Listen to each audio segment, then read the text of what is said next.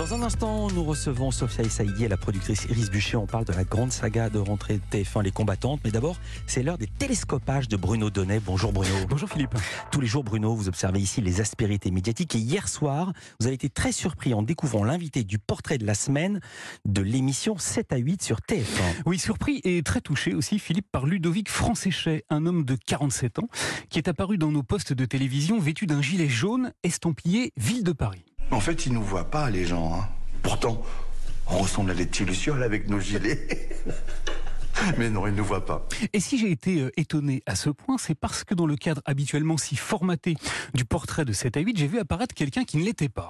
Quelqu'un qui venait tout simplement parler de son métier et d'un métier extrêmement ordinaire puisque Ludovic Francéchet est éboueur. Je l'aime, mon métier, et je le kiffe de ouf. Vous le kiffez de ouf. Seulement voilà ce qui cet homme et les propos qu'il a tenus hier soir m'ont frappé, c'est parce qu'il est venu dire quelque chose que l'on n'entend pas d'habitude dans les médias. La période que je vis actuellement, elle est juste incroyable. Parce que le petit balayeur, il est reconnu, c'est magnifique. Ludovic est venu dire sa fierté, sa fierté d'être Car ce que j'ai oublié de vous préciser, Philippe, c'est que Ludovic a une petite particularité. Il tourne des vidéos dans sa tenue de balayeur, il les enregistre pendant qu'il est à son travail et il les publie sur le réseau social TikTok. La litière pour chat, des couches pour bébé. J'avoue que je ne comprends pas. C'est des gens qui ont posé leurs poubelles juste à côté des poubelles. Les poubelles, il y a de la place. C'est-à-dire qu'il revendique donc une identité, une profession que traditionnellement, non seulement on n'expose pas, mais que l'on cache. Il y a certainement d'autres éboueurs qui sont présents sur TikTok, mais s'ils se filment, c'est en dansant, en réalisant des performances sportives ou des incongruités de toute nature, mais ils ne le font pas comme Ludovic, esqualité et habillé en éboueur. Oui, on m'appelle les boueurs de TikTok. Mais j'en suis fier.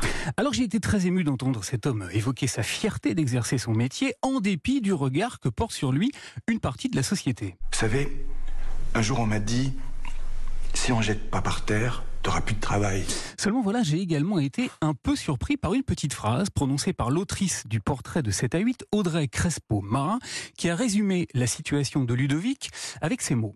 Il rend visibles les invisibles. Ludovic rend visible les invisibles. C'est parfaitement exact et très bien vu, mais qui invisibilise les éboueurs, par exemple? Pour quelle raison la télévision s'intéresse-t-elle si rarement à eux?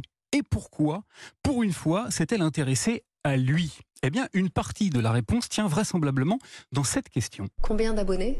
Alors actuellement, j'ai 262 000 abonnés sur TikTok. Eh oui, Ludovic Francéchet a plusieurs centaines de milliers d'abonnés. Alors, eh bien alors, aux yeux de la télévision qui aime tant les curiosités, il n'est plus tout à fait un éboueur comme les autres. Il est d'ailleurs aujourd'hui une star de TikTok que l'on reconnaît parfois dans les rues de Paris. Il est un phénomène, une nouveauté, bref, une tête qui dépasse, étrange télévision, qui s'émeut que ceux qu'elle nomme elle-même les invisibles ne soient pas vus, mais qui, pour s'y intéresser, a besoin qu'ils soient identifiés, c'est-à-dire qu'ils disposent déjà d'une certaine visibilité.